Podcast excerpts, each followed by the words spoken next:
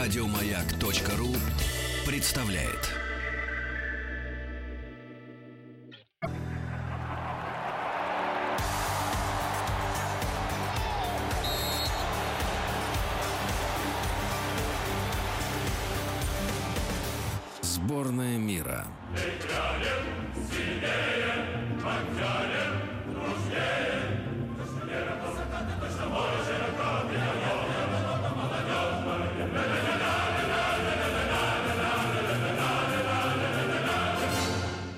Россия.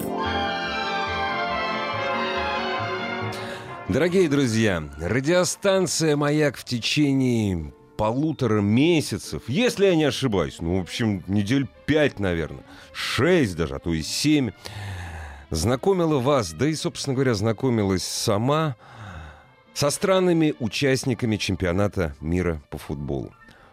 Кухня, праздничные традиции, история, культура, искусство. В общем, все, что касается наших гостей. Потому что все страны-участницы чемпионата, кроме одной, это наши дорогие гости, которых мы ждали ой не один год.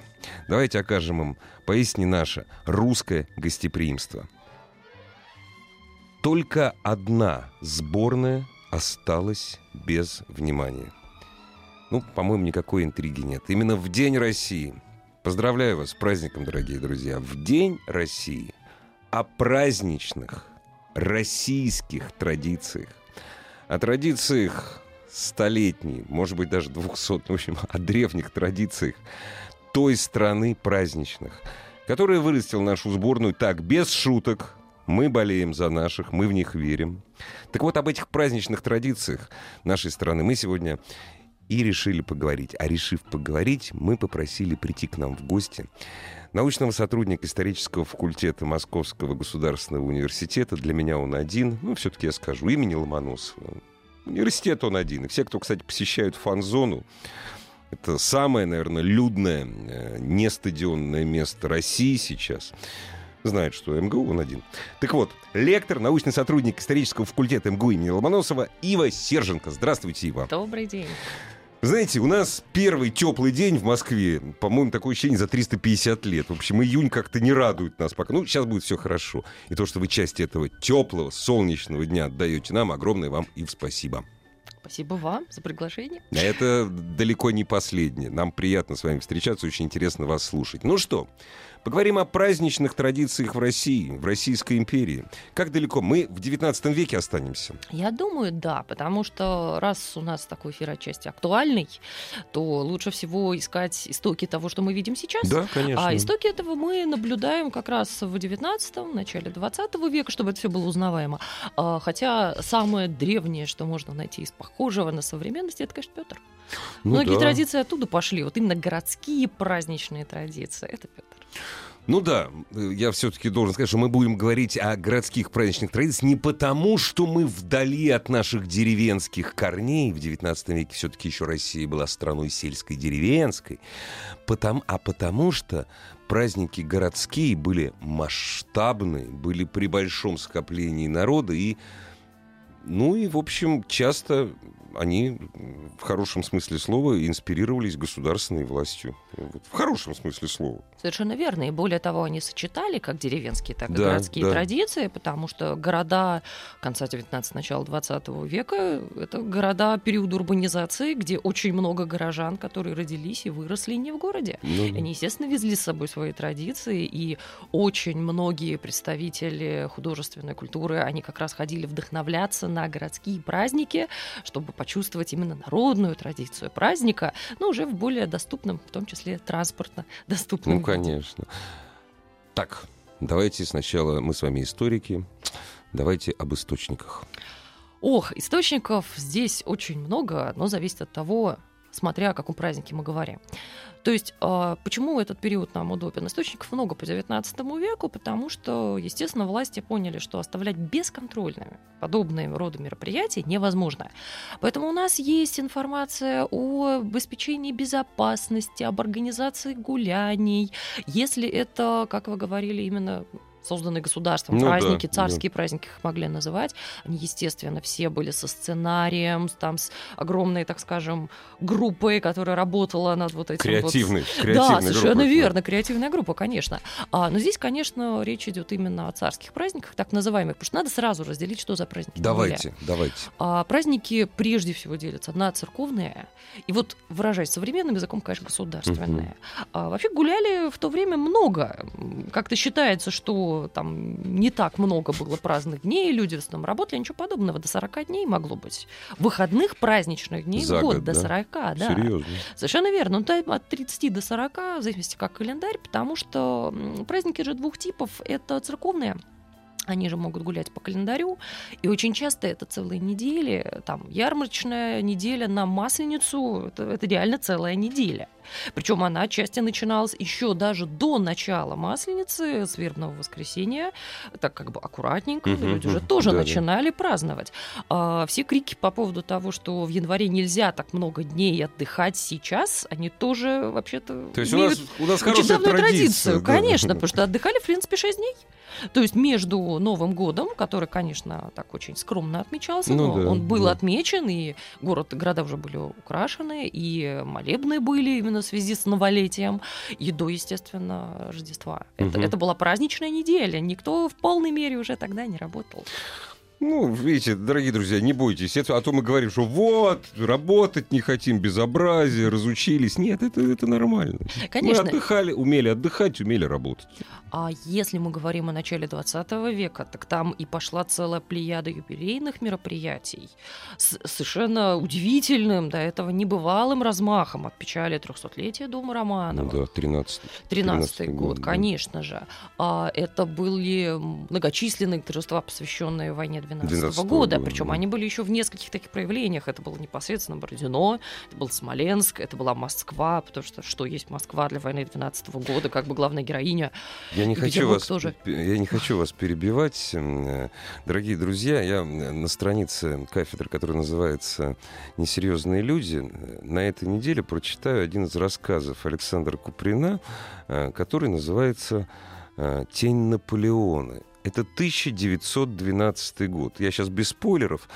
Э, там приходит на верхах, это один из немногих юмористических рассказов, такая укатайка, причем абсолютно современная. Приходит идея собрать на Бородинском поле всех ветеранов Бородинской битвы в 1912 году. А кончается рассказ фразой но если еще к трехсотлетию дома Романовых очевидцев заставят собирать слуга покорный. То есть э, нормально, вот так. Да, 12 да, год, 13 да, это большие конечно, празднества конечно, были. Конечно, огромные празднества, именно государством организованные. А, ну и кроме того, очень важная традиция — это коронация.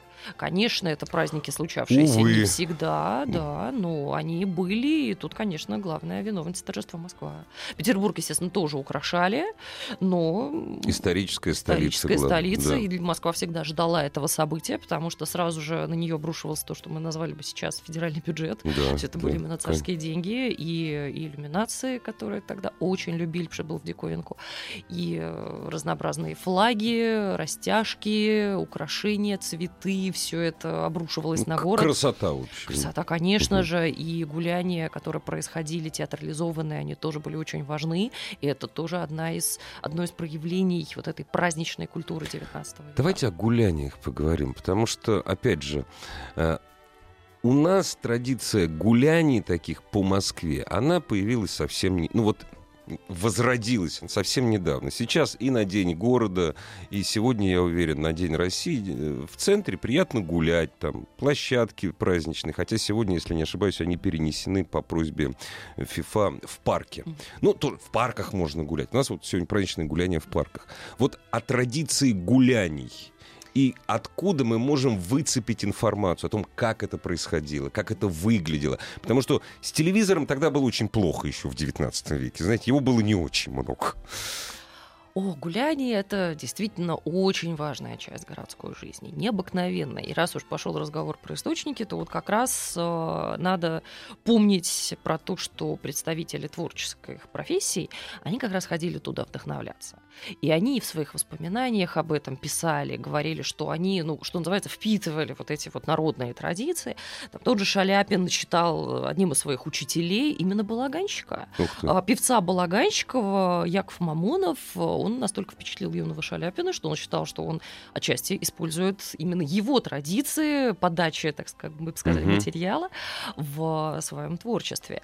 А все вот эти безумно популярные тогда русские мотивы, как мы тогда говорим, а здесь мы вспоминаем и про русские сезоны Диагилева, они же тоже впечатлялись, там тот же балет Петрушка. Откуда это берется? Это берется из народных традиций, которые... А по деревням Дягилев и Бакст не да, ездили. не ездили. Да. Не, ну кто-то, конечно, ну, ездил, ну, да, ну, да, да, да. люди были горо- сугубо городские. Конечно, конечно. Ну, естественно, они выбирались, э, поэтому, например, художники, они любили выбираться за город. Ну, Но вот, плюс. Ну, плюс не самое еще в этом плане ну, интересное да. было место. Ну, да. Как раз вот сегодня я же упоминала, если хочется посмотреть на ярмарочную культуру, причем посмотреть не в виде фотографий, потому что фотографий тоже очень много. Но я всегда очень люблю сравнивать фотографии и художников того времени, которые то же самое запечатляли. Мой любимый а, пример — это и фотографии, которых много, и а, картины, которые рисовал Кустодиев, посвященные вербному гулянию на Красной площади. Они совершенно удивительны, потому что, да, это еще пост да, еще нельзя в полной мере развернуться, как это будет на Масленицу, но вот эта вот атмосфера предчувствия праздника, она там чувствовалась во всем. То есть вроде бы люди приходят купить вербу, но там уже продавались огромные связки шаров, ярких шаров. Когда мы видим фотографии, мы не понимаем, ну, серый, ну, да, чуть-чуть да. более серый, чуть не менее да, серый. Не, не дает вот это. Конечно, а те же самые связки шаров, они есть у Кустодиева, и видно, что они красные с синим. И тем более Кустодиев любил яркие краски, любил вот эту сочную манеру манеру рисования, и мы тут же понимаем именно атмосферу того, что там происходило, не вот не сухое описание, не там фотографии.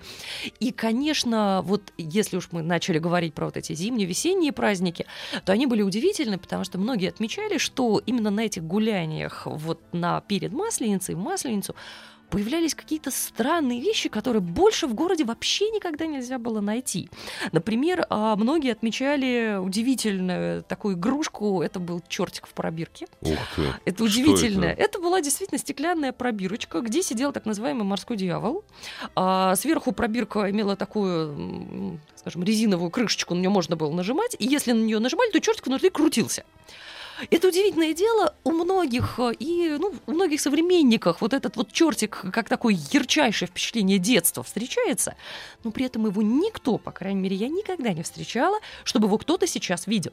Они продавались только там, потом они исчезали. Некоторые хотели их покупать, потом они куда-то терялись, они быстро бились, забывались, но в воспоминаниях вот эти вот чертики ярмарочные, они у многих есть. А, что еще тоже любопытно, на ярмарках а, продавали, как бы мы сейчас сказали, такие диковинки а, потому что французы продавали вафли, французские угу, а, торговцы, угу. греки продавали восточные сладости, рахат лукум вот прежде всего любили покупать на ярмарочных гуляниях. Ну вот я начала с вербного, вербное еще такое сдержанное, хотя видно, что эти сдержанные гуляния захватывали абсолютно всю Красную площадь. В этом плане я всегда отвечаю противникам а, нынешних ярмарок, концертов и прочего на, на Красной площади. Есть традиция. Совершенно верно. Конечно. То есть это место для этого и было создано. Да. То есть вот это праздничное праздничная, парадная атмосфера, это только 20 век. Если посмотреть к истокам, в 19 то, конечно, это ярмарка. Все заполонялось рекламой, а, разнообразных товаров, каких-то, то, что мы бы назвали сезонных, каких-то привезенных платков, подарков. То есть вот это вот буйство красок, оно здесь происходило. Но на Масленицу, конечно, начиналось самое главное гуляние. И, как вы верно говорили, сейчас перенесли в парке, и это тоже абсолютно традиционно для Москвы, потому что поскольку гуляние это шумно, это многолюдно. А, Подальше были... от жилых районов, от церквей. А, совершенно да. верно. А, и в этом плане я всегда очень люблю приводить пример с классическим, самым масштабным, я бы сказала, местом народных гуляний. Это Девичье поле, сквер Девичьего поля мы сейчас знаем, но гуляния на Девичьем поле были куда масштабнее, и это было традиционное московское место гуляний. Сокольники и Девичье девичье поле. Серьезно? Я Там- про девичье поле, ну про Сокольники это я знал, самое, самое да? многочисленное Ух было ты. место. А почему мы об этом забыли, понять очень легко. Ну, Потому что в начале 20-го весь этот район был выкуплен меценатами для того, чтобы там построить э, такое очень важное и для города, и, откровенно говоря, для репутации страны место. Весь район был выкуплен для строительства медицинских Да, клиник, да, клиник Московского университета, между прочим. да. А, то есть вся длинная нынешняя улица Пирогова, она вся так называемый медицинский городок. Так вот там-то и гуляли. В том-то все и дело, что А. как только было это все решено построить, поняли, что сочетать это Ну, нельзя. конечно. То есть, с одной стороны, монастырь, уж совсем под стенами монастыря, как минимум, неудобно, хотя монастырь вообще не очень сопротивлялся. А по- под окнами у бедных больных совершенно Ну, конечно, невозможно. да. да, да. И это Да. конец ярмарочных гуляний на На девичьем на поле. девичьем поле, совершенно верно. А очень много есть и картины, фотографий. И вот как только видно такое идеально ровное пространство, без деревьев, Мгм. без каких-либо там перепадов Да, высот, то есть вот это такое вот вот оно. это оно, совершенно Мгм. верно. Это девичье поле. А, причем тоже там была своеобразная эволюция. Почему? Потому что сначала фактически там разрешал все что угодно. То есть там были кабаки, там продавались алкогольные напитки, все это Ну, не в было пост. совершенно... Не в пост. Не, не в Да, пост, конечно, же, мы уже да. Ну говорим да, про да, да, масленицу, это само собой. То есть Да. было абсолютно все, что возможно, там можно было продавать. Потом поняли, что это вызывает некоторые плохие последствия, Ну и как бы вечером... Городовых не хватает. Городовых не хватает, полиция не справляется. Да. Вечером там э, как минимум неприятно, как максимум опасно. Опасно, да. Совершенно верно. Поэтому стал работать с конца 19 века жесточайший запрет на алкоголь. Поэтому продажа там сохранилась, но продажа была исключительно кваса, чая и разнообразных э, приятных напитков, не приводящих к печальным последствиям. Дорогие друзья, здесь я бы хотел сделать не- небольшую, не то что паузу. Существует такая легенда, миф, сказка, а, говоря современным языком, фейк, что медовуха это алкогольный напиток. И действительно, та медовуха, которая сейчас продается, ну, прежде всего, в Суздале, в наших магазинах, та медовуха, которая разливается э, ректором Московского университета садовничьим студентам, это действительно напиток с небольшим содержанием спирта. Этот напиток никакого отношения к традиционной русской медовухе не имеет. Медовуха изготавливалась очень просто, и вот она продавалась практически везде, точно так же, как грушевый квас, мед, разбавленный водой, без сахара. Все. Если это дело начинал бродить, она уже не продавалась. Вот. А крепкий напиток традиционный, который выпускался, собственно говоря, сейчас его пытаются возродить, вы простите его, что я так долго говорю, но это важно. То есть я, Конечно. я борюсь за ау- аутентичность. Вот. э, крепкий напиток — это так называемые меды. Меды ставленные. И там, знаете, там не 2 градуса было, и не 4, там гораздо больше. Но напиток был очень дорогой, доступен только, ну, там до Петра Алексеевича, там боярам был доступен, потом, э, опять же, э, тем, кто ратовал за русскую старину дворян, вот, допустим, э, меды ставленные очень любил граф Орлов. Вот. Я уж, правда, не знаю, у кого он их брал, вот, ну, ну, ставил, наверное, у себя, они настаивались подолгу. Это к вопросу об алкогольных напитках. То есть медовуха, она была безалкогольной. И она, как грушевый квас, летом продавалась. Медовуха зимой, она была теплой. Грушевый квас и, собственно говоря, груши, сами моченые из этого кваса, тоже продавались. Это был такой, ну, как лак, лакомство, закуска. Вот, простите меня еще раз, но вот мне важно было это сказать. Нет, важно подчеркнуть, что запрещали, так что все абсолютно Да, правильно. запрещали любой алко- продажу алкогольных да, Совершенно напитков. верно.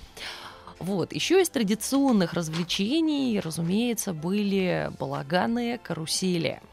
Вот это было любимое развлечение московское, потому что то, что мы сейчас вообще называем балаганом, вызывает какие-то странные ассоциации. Ну да. Вообще-то это была совершенно чудесная вещь. Это была карусель двухъярусная. А, тоже изображение есть, фотографии есть. Э, Ну, то, что мы видим на фотографиях, они уже в основном такие, они закрытые. Мгм. Потому что, по сути говоря, вот э, те балаганы, которые были тогда, это такой маленький театр. Причем, на самом деле, совершенно великолепная вещь, потому что нижний ярус катается по кругу, а на верхнем ярусе стоят музыканты, стоят артисты. Живые. Живые, Да. конечно же. И вообще это такое искусство миниатюры было, которое сейчас абсолютно потеряно. Дело в том, что за то время, что вот идет, так скажем, сеанс катания, тем артистам, которые были на верхнем ярусе, надо было сыграть маленький мини-спектакль. То есть такую маленькую сценку разыграть. Номер показать, Совершенно да. верно. Это был номер, причем номер, работающий на 360 градусов Обалдеть. оборота. То есть Да, люди да, ездили да. вокруг, и надо было, чтобы они со всех сторон видели одно выступление. Это тоже было удивительным таким наслаждением потом, по, по тем временам. А, конечно, благородная публика в этом не ну, участвовала. понятно, это Но они приезжали посмотреть. Они конечно. приезжали посмотреть, как вот народ гуляет. Потому что, как я уже сказала, красочное выступление, все это очень было ярко. А, и приходили на это все подивиться. А, естественно, это еще одно важное развлечение, зимнее московское, это горки, ледяные горы. И вот это то, что отличало э, и Москву, как где были самые масштабные, и Россию от всего остального мира, от Европы. Ну да, знаете, в Неаполе там не очень много ледяных горок было на Пасху. Дорогие друзья, я напоминаю, сегодня в День России с праздником вас, с нашим главным праздником. Сегодня мы говорим о традициях праздничной России. А почему сегодня? Потому что это, между прочим, мы напоминаем о нашей любимой сборной по футболу. Наши традиции. Ждем нашей победы.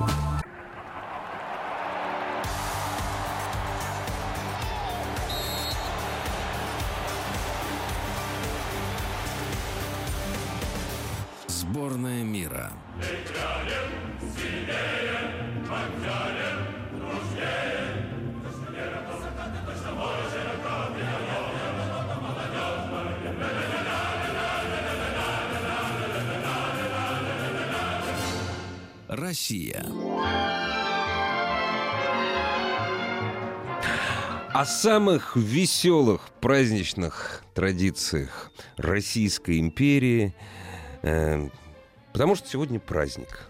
Это раз.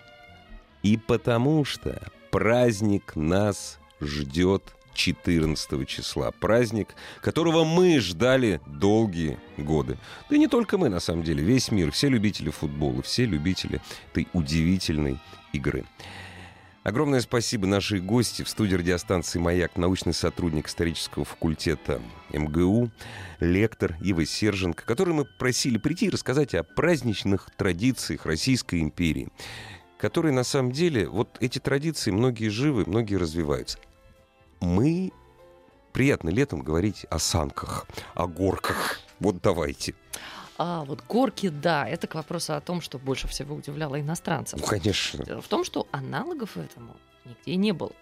И как раз в воспоминаниях иностранцев можно найти очень много описаний про этих безумных русских, которые залезают на какие-то огромные ледяные горы. Да, совершенно верно. А это абсолютно народная традиция. И как раз фольклористы говорят, что это вот на 100% пришло из Из деревни. деревни, То есть это классическая традиция, чтобы вот надолго и счастливо такое обрядовое, что чем дольше прокатился, Серьезно? Да, конечно. То есть там контекст Любили молодоженов особенно сажать, чтобы жили вместе долго и счастливо, и долго-долго как раз катились Ух ты. вместе. Да, да, да, да. Традиция оттуда, по крайней мере, а, такие источники вот именно истоков городских Ага, ага, традиций, ага. они говорят именно об этом. Вот, и все отмечали, что всегда толпы были на эти горы. То есть народ толпился, потому что это бесплатно, это развлекательно, это было очень, Это как бы, весело, да, это конечно. весело. И причем они были и в Санкт-Петербурге, и в Москве, везде в крупных городах Мгм. были эти горы, и как раз иностранцы не рисковали на них кататься, считали, что это ужасно, это опасно, это страшно, но москвичи это очень любили. И как раз мы говорили, что сквер Девичьего поля перестал работать таким местом Мгм. массовых Мгм. гуляний, а куда гуляния перенесли на Воробьевы горы? Потому что вот это направление запада, юго-запада Москвы к вопросу о фан-зоне, о которой мы сегодня Да. уже говорили, она отчасти в историческом месте находится. Гуляния там были. Они, правда, были не всегда, они были сезонные, но они должны были заменить вот эту вот традицию гуляний э, на девичьем, На девичьем поле. поле. Хотя там не так все было масштабно, но на майские праздники, например, всегда с этими с чаепитиями это все устраивалось. Мгм. Там была главная проблема транспортная доступность, потому что город со стороны хамовников Ну, далеко город Далеко, был, конечно. да. То есть или надо было ехать от Калужской заставы, грубо говоря, от Ленинского проспекта по улице Косыгина нынешней, или переправляться на лодках на тот берег. А это создавало массу сложностей, потому что они немного вмещают. Естественно, лодочники поднимали Драли цены. цены, и, Конечно, же, да. само собой, это всегда было очень важно. Вот, поэтому гуляния были перенесены туда, и- отчасти то, что трамплин находится там сейчас, Мгм. это тоже старая традиция, потому что горы на Масленицу там устраивали как бы естественным путем. Ну То есть да, склоны были гора идеально для есть. этого приспособлены, конечно. Поэтому так вот долго-долго катиться там можно было с большим удовольствием. Особенно если Москва-река замерзала. Говорят, что тогда она чаще замерзала, чем сейчас. Можно было выезжать, наверное, на лед.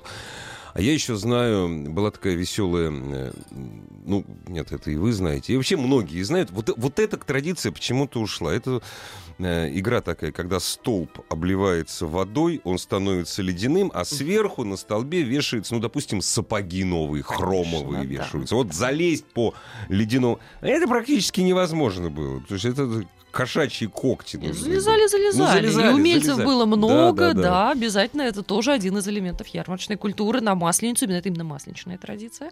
Ее очень многие вспоминают, так что она была жива еще как. Сейчас вот, да, Гелеровский об этом вспоминает. Конечно. Там, э, опять же, города брать, там город брать, снеж... строительство снежных Мгм. крепостей. Ну, разумеется, взятие снежной крепости, это мы, собственно говоря, и картину знаем известную. А вот как гуляли на Пасху?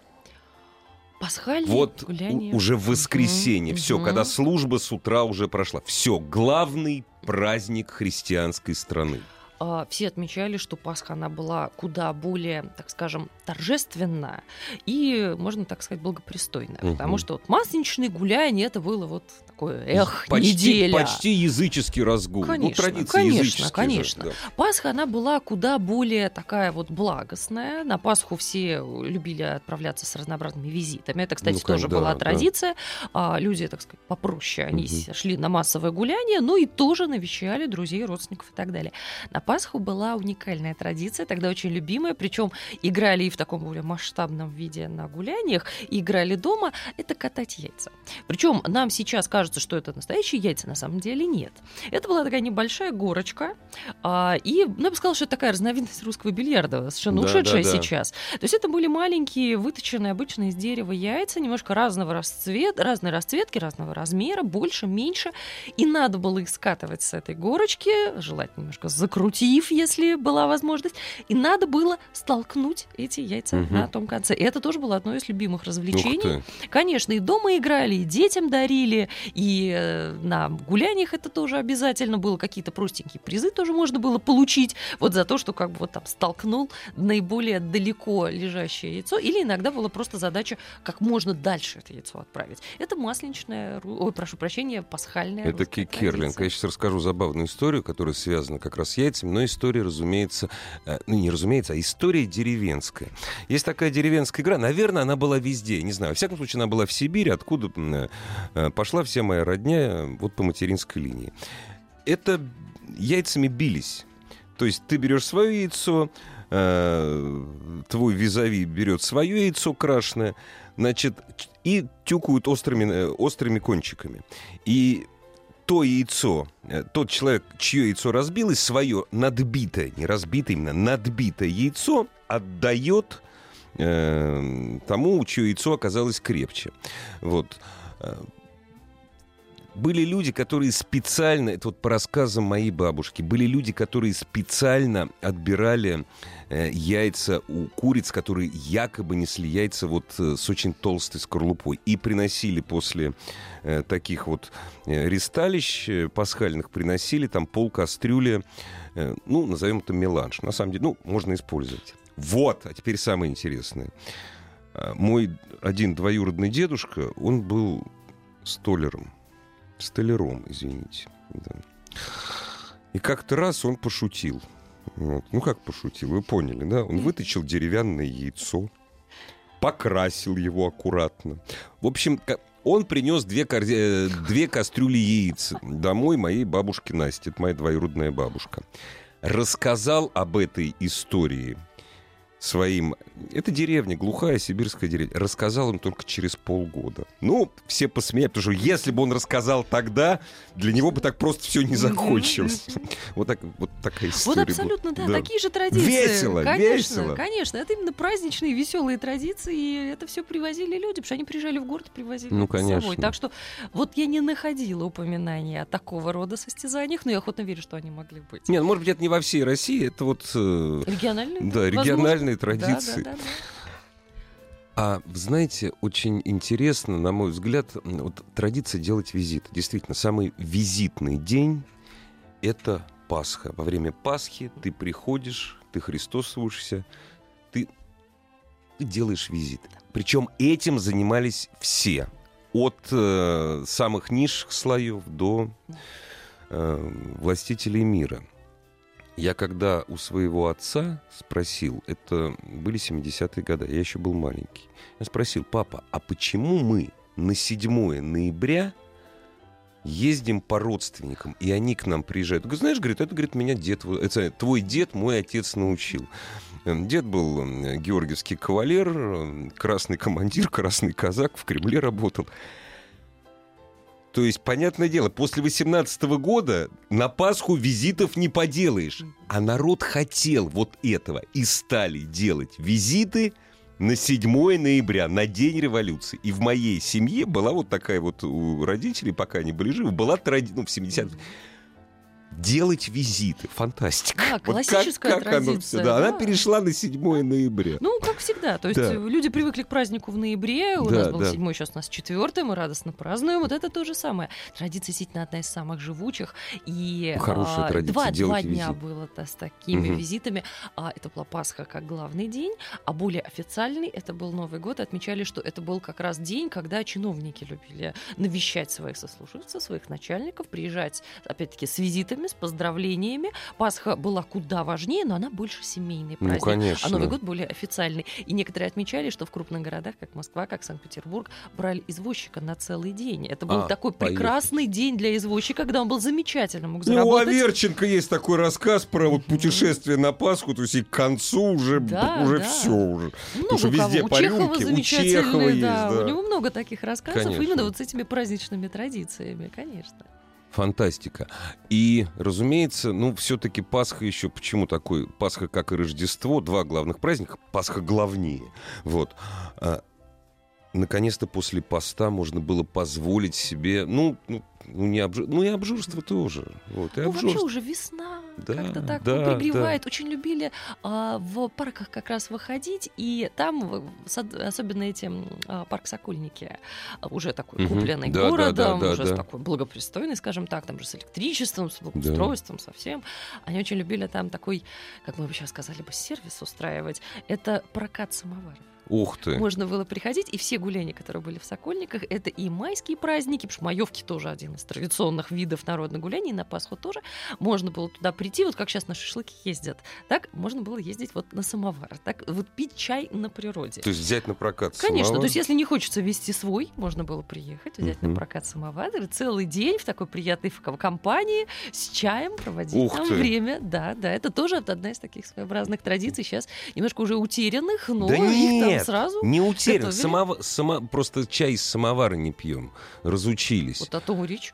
Не, а вот в смысле, мне вчера моя племянница говорит, а вот, говорит, пошли мы в парк, там вот барбекю там можно взять на прокат, и она, значит, говорит, в обычный день две с половиной тысячи на три часа, а в праздничный, то есть сегодня, внимание, шесть тысяч рублей. Золотой бизнес абсолютно. Дорогие бизнесмены, э, российские и московские, спасибо за то, что вы делаете праздник нам, москвичам, гостям столицы. Но, знаете, я вот не, ну, не, христиан, не верующий человек, но все-таки Бога побойтесь. Вот, ну, 6 тысяч рублей это очень дорого, даже для золотой Москвы. Это вот так у меня. Я просто когда вчера узнал, я до речи потерял. Вот. У меня, опять же, мы часто э, друг на друга ругались, ах, какие мы некультурные, ах, как мы все, значит, там мусором все застилаем. Я сейчас расскажу очень короткую историю, на самом деле, что это не про то, что это не так. Ну, через минуту.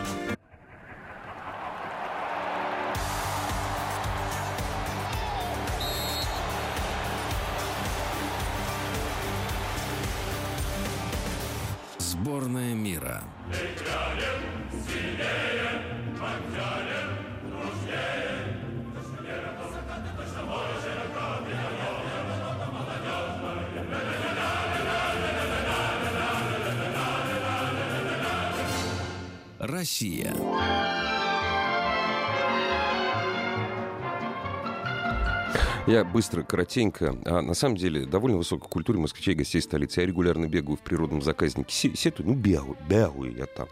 Вот. Разумеется, по субботам, воскресеньям, по пятницам там много шашлычников, барбекюшников. После них ничего не остается. Они сами... То есть там в понедельник приходят дворники, убирают, что называется, там три окурка, которые остались. Я думаю, господи, почему мне раньше это запрещали 30 лет назад? Что пожары будут, что вы там, там свиньи, все забрасываете мусором. Нет, мы гораздо лучше. Давайте думать про себя, о том, что мы гораздо лучше. И еще один праздник, который был... Это был государственный праздник. Это был праздник на, на всю Москву. Хотелось бы сказать о гуляниях на День Татьяны, на Татьянин день действительно удивительный совершенно день, потому что это своего рода такой праздник непослушания. Это единственный день в году, когда студентам разрешалось творить, в принципе, то, что они сами хотят делать. Но ну, прежде всего напиваться. Не забирали да, в околоток да, их. Да, да совершенно верно. Да. То есть это был отдельный день, когда совершенно еле держа себя в руках, все представители власти знали, что не сегодня. Да. Сегодня город принадлежит студентам. студентам. Самая показательная цитата которая ага. дает нам понять, что творилось в это время в городе, она была, она, фраза эта была написана Львом Толстым. А, конечно, да, очень многие отмечали, что Лев Николаевич был иногда слишком суров и слишком строг, но в данном случае это все-таки прекрасно, что 12 января есть праздник старейшего русского университета, праздник русского просвещения, цвет просвещения празднует свой праздник. Нет, в самом деле, дальше крупно выделено, это ужасно, это ужасно. Ужасно то, что люди, стоящие, по своему мнению, на высшей ступени человеческого образования, не умеют ничем иным обозначить праздник просвещения, как только тем, что в продолжение несколько часов к ряду есть, пить, курить и кричать всякую бессмыслицу. Ужасно то, что и старые люди, руководители молодых людей способствуют отправлению их алкоголем. Это 1889 год. Такой крик души. Мы сразу понимаем, что творилось в этот день в городе. Но зато, представляете, как красиво. Вот вместо того, вот выходят на улицы, там, там на Маховой студенты вместе с профессорами и поют на латыни Гуадамус Игиту, там Вива Академия, Вива профессоры. Ну это же прекрасно. Конечно, конечно. Да. Однажды меня посетила одна мысль, что отчасти вот восприятие горожан Татьянин день тогда напоминал нынешний день ВДВ. Я ничего не имею против дня ВДВ, но это имеется в виду, что это день день, когда город принадлежит определенной категории людей. Да. Вот это был день, который принадлежал студентам. И что особенно забавно, синие фуражки. Студенческая да, форма, синие, синие, синие фуражки. фуражки. Весь город был наполнен синими фуражками. Это, конечно, было совершенно уникально, тем более, что студентам способствовали самые, как мы бы сейчас сказали, ведущие московские рестораторы. Традиционный день, про, э, место празднования Дня Татьяны, это был Сатармитаж с рестораном, Ого. конечно же. То есть одно из самых дорогих мест Совершенно Москвы. верно, совершенно верно. И что было уникально? В этот день там все было не похоже на привычные дни. В день Татьяны оттуда убирались все предметы, которые можно было разбить. Ну, конечно. Вся дорогая посуда. Да, все да. заменялось на, простые, на простую керамику. Угу. Едва ли не пол застирал, застилался соломой, потому что знали, что сейчас там будет просто да, разгул. Такое, что просто, Совершенно да. верно. Продавались наиболее дешевые и вино, и напитки, которые могли себе позволить студенты. Угу.